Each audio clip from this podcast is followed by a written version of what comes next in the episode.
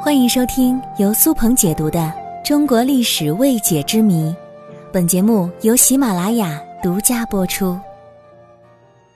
在古代嫡长子继承制的框架下，皇帝在立太子时，总会优先的选择立长，而不是立贤。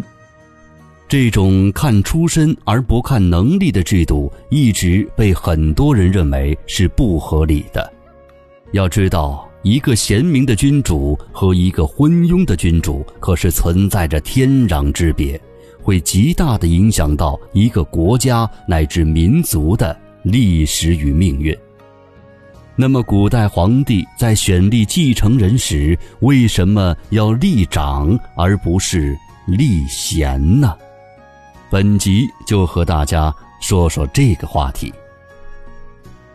立长的传统是从周代开始的，商朝实行的是王位传弟的制度。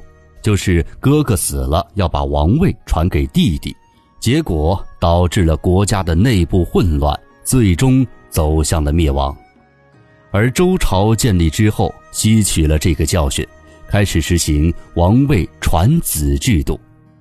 但是在当时的社会大环境中，君王的子嗣很多，该用什么标准来确立储君，又成为了一个新的问题。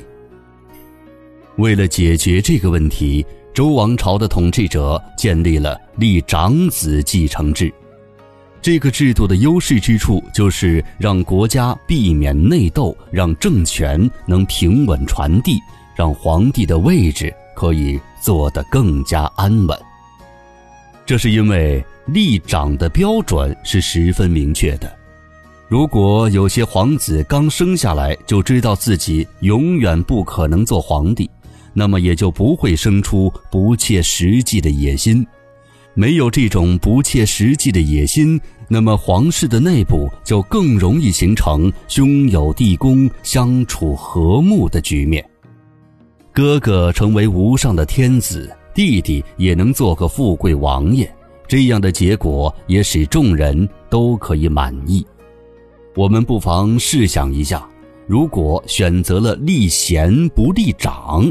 这种情况就会变得复杂，容易引起皇子间的明争暗斗，并且贤明的标准是很难确定的。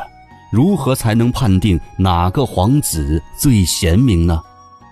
如果靠大臣推选，那么各个皇子肯定会不断的拉拢朝臣，建立朋党。皇子在朝中的势力过于强大。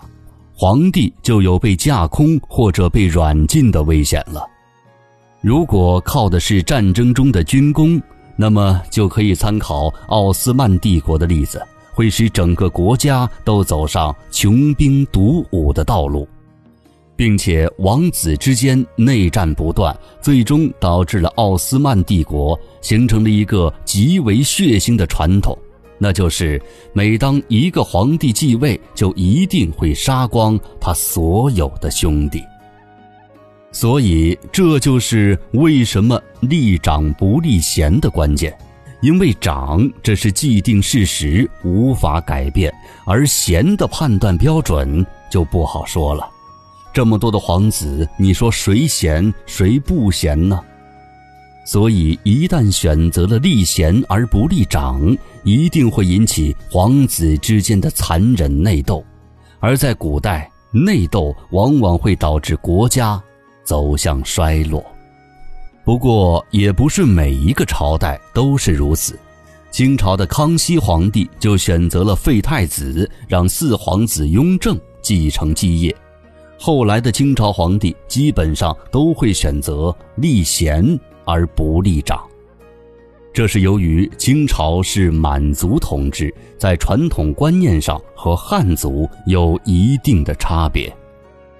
由此可见，立长而不立贤制度虽说有一定的局限性，但却非常适用于国家处于稳定状态、没有斗争、追求和睦的现实局势。在古代社会环境与条件的限制之下，这是封建统治阶级在不断探索和尝试当中能够找到的最合适的继承制度了。